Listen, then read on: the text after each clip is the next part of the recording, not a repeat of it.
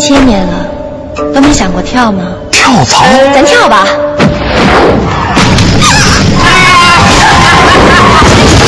看准了你再跳啊！好工作要军连招聘。锵锵三人行，哎，广美今天穿的有点像简爱，披了个绿裙子是吧？而徐老师像红衣服的罗切斯特。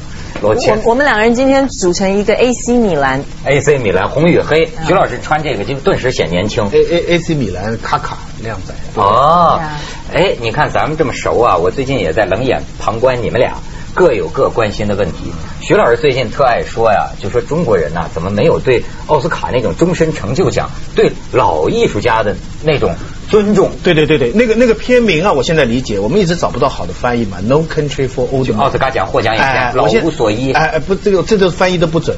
我现在发现中国就是 No Country for Old Men。没有老人的位置。对，就老人没位置。咱呢，年轻的时候呢，中国人是 No Country for Young Men。啊，等到我们老了，就变成 No 哎 Country for Old Men。你最近经常觉得有点怕老啊，或者在思考老这个问，题？我只有在你们这个圈子里才老啊。在我的圈子里我在我的学术圈里，我始终是小的嘛。啊，对对对，比方说，以教授来说，我是年轻的嘛。呵呵，谁都会给自己找依据啊。不过再过两年就退休了。放心，我们也是永远会会颁发一个文学终身终身成就奖给给终身就像咱们那个凤凰周刊的那个封面，他永远把你捧在手心，上。对对变成他的玩偶。哎，别嗨，这事儿我会记得的啊。广美，最近我觉得你也是有点有点那个意思啊，就是你有点那个意思你看广美最近特别爱聊什么呢？聊这个原谅、和解啊，对不起。特别爱对这些事情特别感 No 当年受害伤害过我的人 No 过了两年才来给我 say sorry。No no no no no no，不能这样讲，而是我觉得就是原怎么样原谅你自己是释放自己的一个很重要的方式。你记得我以前曾经讲过一句话吗？对曾经伤害过你的人，最好的报复是什么？让自己变得更好。我讲过很多次这个我的理论，嗯所以我觉得这个对人生当对我的人生当中，我觉得你这种想法，你还是在跟伤害你的人纠缠不休。没有没有这很，多人都像你这样。你说你为了他，为我跟你说啊，很呃，比如说很很很多人说 两个人的关系后来不好了，比如说分手了，嗯哎呀，百般设计想想来想去，其实想来想去，我跟你说，你还是离不开他。你说很很多人说我一定要打扮的漂漂亮亮的出现在他面前意思就是，说，假如说一个一百万的男朋友跟我不好了，我下次就找个五百万。no no。假如是美女，这个美女跟我不好了，我下次找个更美的、更年轻的，这样就来解，就来释放你的。不是不不是这样子讲子，我我觉得就是说，当两个人的生活介入很深的时候，你你分手，我不晓得你们的分手，你们是真的可以很轻松愉快地说再见，我没有办法，我真的很我真的没有办法，所以对我来讲，我的恢复期很长。嗯那你说真的会恨一个人，其实。我是出了名，我跟我以前每一个男朋友的关系都现在都还像家人一样，他们的婚礼我都去参加，他们生小孩满月酒我都去的。找摧残吗？你不是？no 不，我觉得这个是很好的，但是我我我可能觉得说，我愤愤不平的，可能我会觉得说，可能有时候那个分手没有分清楚、没有分好的时候，你会觉得那是一种伤害，但是那个伤害不能够是一辈子的一个伤害。你说什么？我我还是生活在他的阴影当中，其实不是这个样子的。你必须化悲愤为力量，对不对？你把人家的伤害当成，你为什么这样？这这个我不跟你们聊这个话题了。不是光美，可以悲愤为力量更上一层楼。可以理解，可以理解。我跟你说，分手确实是很伤害的。这个，这这是而而且不光你一个人，你们什么时候一起编本书叫分手我术》？我我告诉你，我告诉你，你以一个男性的角度，我告诉你，我现在有个活生生的例子要跟你讲啊你现在觉得很好笑，等到有一天事情事情出在你身上，你就觉得不好笑了。我有一个很好很好的呃。嗯就是男的朋友，男性朋友，啊就是说认识十几年了。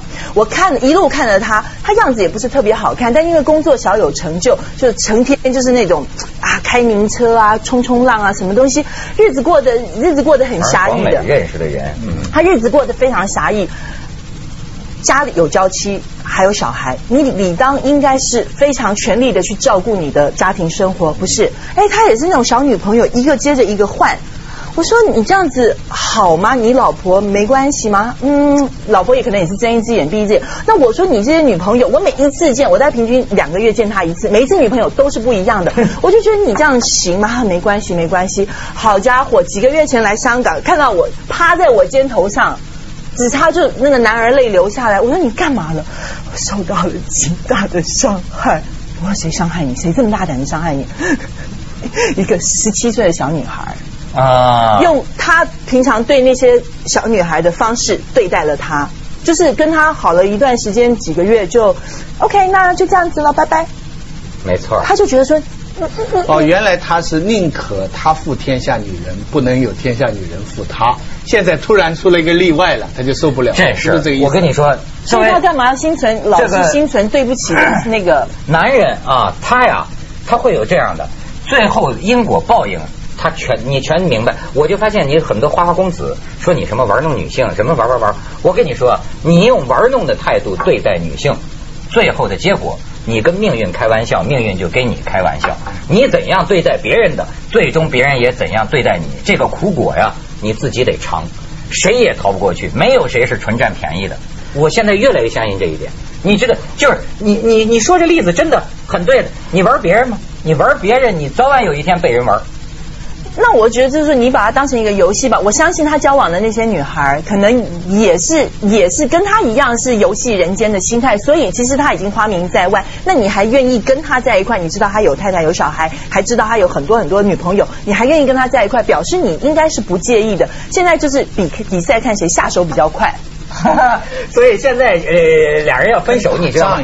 大家都在问谁先提的，你知道吗？谁先提的这事儿好像很不一样。不不，但这个很重要啊，这个大概是很重要吧？对、嗯对，以后的心理上，就是说你对被男对人欺负，男人比较重要。嗯，好像是对女的比较重要，男的一般是伪装的那我我的你看我的我的男的朋友，他他先跟人提他就没事儿啊十几年他都没事儿，但一旦人家跟他提呢，他就他就有事儿了。还有一个很重要，人到中年，我觉得那个那个自信心变得比较薄弱了。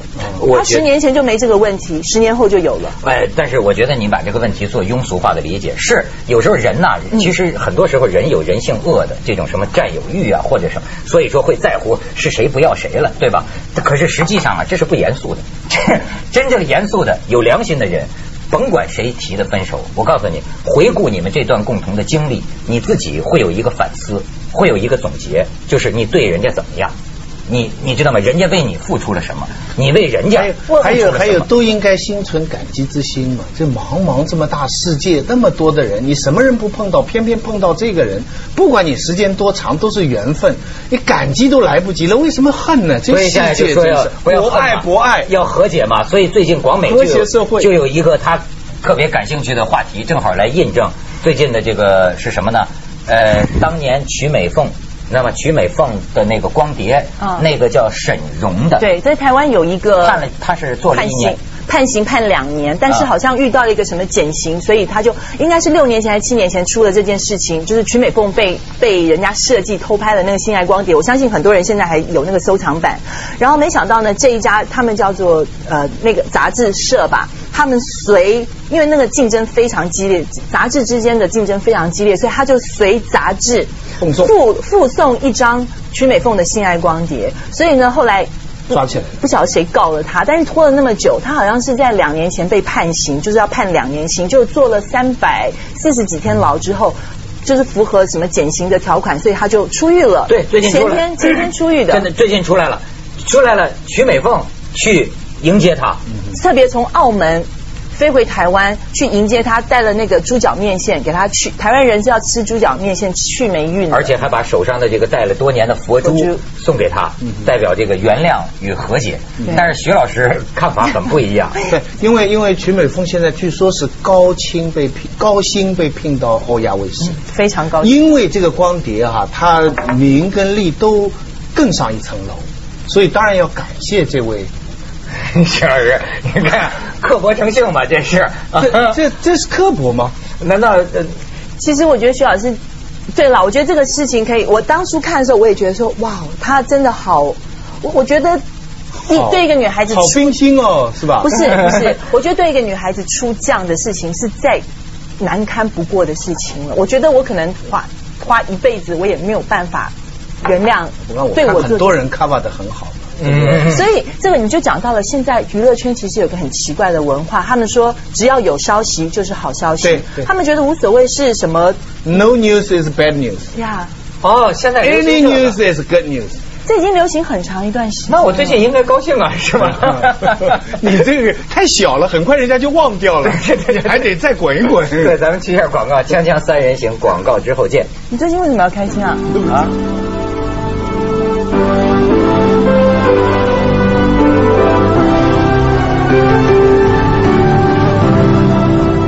我最近觉得啊，这个有的时候跟某些人呐、有一种缘分，这个缘分特别有意思，就是说，哎，你们有没有缘分？你们非常有缘分，但是你们这个缘分呢、特叫阴错阳差，你知道吗？刚好就错上了，但是很有缘，在无尽的时空中蹬一下，蹬一下，蹬一下，每一下都没碰上，你知道吗？有时候有这种缘，所以我就想，我我是从哪儿？我是从徐老师要给我们讲的香港最近一个特别奇特的一个一个一个案子，一个一个一个一个事情，我得出这个阴差阳错这个体会。来，徐老师给我们体。会是你的，这个消息是我我我注意的。嗯就是说有一个人三十一岁了，结果呢突然呃呃因为血型跟妈妈不对，所以他们去做了一个 DNA，结果做出来呢就说他不是他妈妈生的，那就是三十一岁了，然后也换句话说就是说他三十一年前他婴儿是调包搞错了，我我我我医院搞错了，医院搞错了，呃医院搞错了。好家伙！所以现在呢，要查这个当初三十一年前这一段时间里边的差不多一百个婴儿跟一百个母亲的 DNA，但是问题是这牵涉人呃人人权，你不能强迫人家来查，只有人家自愿回来给你验，你才可以。而且他们拿去验的结果又是保密的，他们自己也不能知道。因为你知道你现在勇敢，他们很勇敢了。他那个他对他父母就是说现在才知道他不是亲生父母，但他出来说跟我亲生父母一样，你们养我三十多年啊，这个一模一样。只是我现在知道我另外还有个亲生父母，那我想办法去找找看，他父母也支持他找。可是你知道这个连环性是什么？要是人家收到通知说也是那个时候那个战医医院的出生的小孩跟父母，你说你敢不敢去验呢？因为你一敢，你一念出来就可能哎就拆散一个家庭了。咱们看看这个家庭，咱们看看这家庭这个照片啊，这位就是这个三十一岁的儿子，对吧？大家看下边，这位是他的等于现在叫养父养母了，但是这么多年一直以为是生父母。然后第三张，哎，就他们在一起。就是说真相弄清之后，一家人好像还是这样，就是说不不不是亲生，胜似亲生。就是，但是我看这个新闻就想起很多人伦的这个考验，不要这一家已经是一个考验了，对不对？你你想，你甚至想想看，你三十岁突然发现自己的父母不要是我呢，我一定不去验，我一定不去不想知道，我不想知道。嗯，你知道有什么好处呢？因此呢，那个一百对人像你这样想的话，他们现在也不去验，是不是啊？啊，还有很重要一点，就是说像你刚才讲的，验完之后，因为政府已经说了，验完之后他会极高度保密，他不会让你知道结果。那谁但是受益人？但但是只有说，你假如验出来，你们比方说他验出另外有一对，他们不是母子关系，那他会应该会告诉他吧？那然后他们就会交叉过来验，那那个母亲跟这个儿子是不是 match 的？要 match 的话，就等于说哦，你妈妈、哎你住在这里，你住在扎甸山，哦，你妈妈在慈云山，很或你妈在山顶，你妈在山顶，那就惨了。山顶还惨呃不是你你不你明不说生的还是养的？呃不管怎么样，他的讲法里边包含很大的阶级内容。不不不，你知道，真的你知道有什么好处？我觉得养育你三十几年的父母亲跟亲生父母有什么区别？对对对，是没区别，但是但但是还是亲生，他有权利知道自己的亲生父母，对不对？你不能否认他这个权利，对不对？所以他们现在出来批评政府在各方面，幼儿园档案没有了，很多资料是不全的了。你要这个事情发生在内地，我相信其实也有很多，只是不很查而多已。肯定很多搞错的你。别我我小时候所以为什么中国人叫名言叫难得糊涂嘛？大家都不要搞得太清楚。我我妈老就跟我讲说，你肯定是报错的。我跟你说，就是有的时候你得相信命运，那当然，一方面要谴责你的医院不能搞错了，对吧？但是另一方面，相信命运 对，有的时候真的是你想象不到的。同样，也有一些事情。最近你们台湾前一阵儿我看见，哎呀，我觉得完全是一个电影，你知道吗？这个就是说，呃，一九六七年我出生的那一年，嗯一名台湾男子在香港嗯邂逅了一名越南女子，嗯两人短短的热恋，越南女子怀了孕，但是最终两个人呢还是不能在一起，各自走天涯。这个女的回了越南，怀着孕，他他妈妈生病了，所以他要赶回去。要赶回去。这个台湾男子呢就回了台湾，然后这个女的就生下了一个女儿。两个人临别的时候，那这是哭得多惨呢哈！然后呢，留下这个定情的信物。这个男的给了这个女的一个照片，背面写着她的名字，还给了一个金戒指，就给这个女的，就是咱们的信物带回去了。戒指里面还刻了他的名字。哦，还刻着名字，这山盟海誓，真的是嗯山盟海誓。我跟你讲，这个缘分呐、妙不可言。他在越南生下了这个女儿，后来呢，这个母亲死了，临死前呢，也是把他这个女儿托付给别人家姐姐养托付给姐姐啊托付给姐姐，就是把这个照片和这个金戒指也一起就放在这个婴儿的身上。然后等婴儿长大了，甚至都结了婚了，这个女的，你知道吗？她为了解决家里的困难，也是为了想寻找到他的生身父亲，然后就听说他生身父亲是在台湾，所以呢，他跑到台湾去做菲佣。啊，不，不能叫越越用不是叫把所有的用去帮佣，去帮佣，去啊当这是看护工，看护工。小保姆，哦还是叫还是叫什么？台湾是不准有那个只是看护，看护你。知道吗？就在一个七八十岁的老人雇他，呃，就是做这个保姆，做了七八个月，就呃离离离离开了，就他看护的这家人的一个亲戚啊，就呃是一对夫老夫妻，夫那个那个那个太太过世了，啊。他去当那个看看护护嘛，，就等于看护这事儿也就完了呗。他就原来在台北县干这个活嘛，后来他就到了金门，嗯。但是到了金门呢，他就发现他这个丢了东西了，嗯。他把这个当年的信物包裹呀丢在上个雇主那儿了，而上一个雇主那个七八十岁的老先生，老先生打开他留下的包，突然间发现这是他女儿。这是他的女儿，这是当年他的照片，他的金戒指。哎呦，老先生就拿着这个跑到金门，见到这个女儿，说：“我就是你的生身父亲。”你说这家伙真事儿，你看这照片，你看这照片，这是几十年的，这就是他的亲生父亲，这就是这个越南的这个这个来做保姆的这名女子，这是人间奇情啊！嘴里说啊，广美，你嘴里说没区别，轻生不轻生没区别，你看，其实还是有区别。锵锵三人行，广告之后见。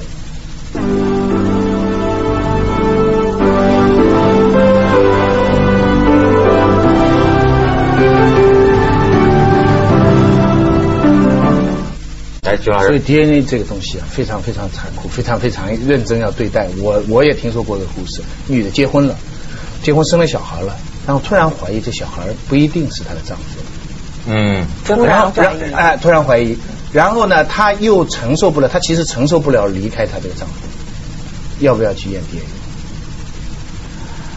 嗯哼哼哼明白了问题吗？要不要要去验 DNA？哎，我跟你说，笑不出来了吧？你这问题呃难难倒我了。我还听说过那种事儿呢，就是是夫妻俩仨孩子，不是大陆啊，生了仨孩子。问题在于中间这个不是这不是她老公的，你说这会让夫妻俩怎么办呢？就是说，但道理是一样的，道理还是一样。第一个和第三个都是亲生的，最后发现中间这老二，就说明这妻子中间出轨。嗯，你明白吗？那你说这该怎么办呢？这只是比较单纯牵涉到夫妻之间的感情问题，但是那刚个那个是家庭，那是几个家庭的问题啊。前一段时间内地有一单新闻，就是有一对夫妻年轻的时候在国外留学，留学生了就是结了婚生了小孩子之后，就因为经济困难，所以一得搬回内地去。后来他们好像不知道什么原因，他们把小孩子托孤给他们的邻居还是他的同学，所以那个小孩子呢就跟着在那个国外的那那对所谓的养父养母长大。但长大之后，现在内地的那对夫妻现在经济状况好了，就希望能够要争回那个那个所谓的抚养权。但是外那个国外的那个爸爸妈妈当然很舍不得，我养了十年的小孩子，怎么你说要回去就要回去了？这在法律上的话。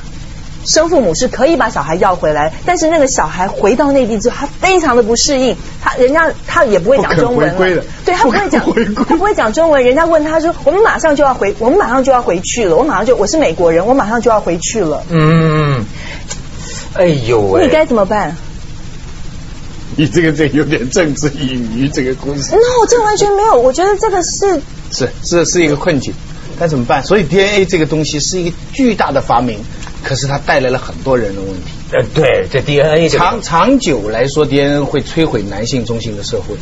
长久来说，因为男性中心的社会之所以建立，就是因为当初在丛林里，男的要知道他的后代是谁，他才控制女人。男人控制女人的最初的动因就又是要知道自己的小孩是谁。现在 DNA 可以知道小孩了，所以给女性解放有了一个彻底的根本性的条件。但是在目前这个阶段，DNA 就是。就是你看用下去，你看这一把刀切下去，我刚才现在照现在不能想的，你知道现在人家有人研究 DNA 就说什么呢？说你还以为你真是个人形啊？你就是个容器，你明白吗？你是个 DNA 的容器。人家甚至就说呀，你这辈子得什么病，会遭遇什么，在 DNA 里都有已经决定好了。啊。你呀、你就是个携带的容器，你还觉得你整天还有理想有事业，你你的一切实际是 DNA 决定的，对对，你得把我传下去。我有个朋友特别相信这个理论，啊所以他女儿带回来一男朋友，荷兰跟南非的混血儿。他看到他女儿跟一个荷兰南非混血儿，他就在想他的 DNA 要去哪里了。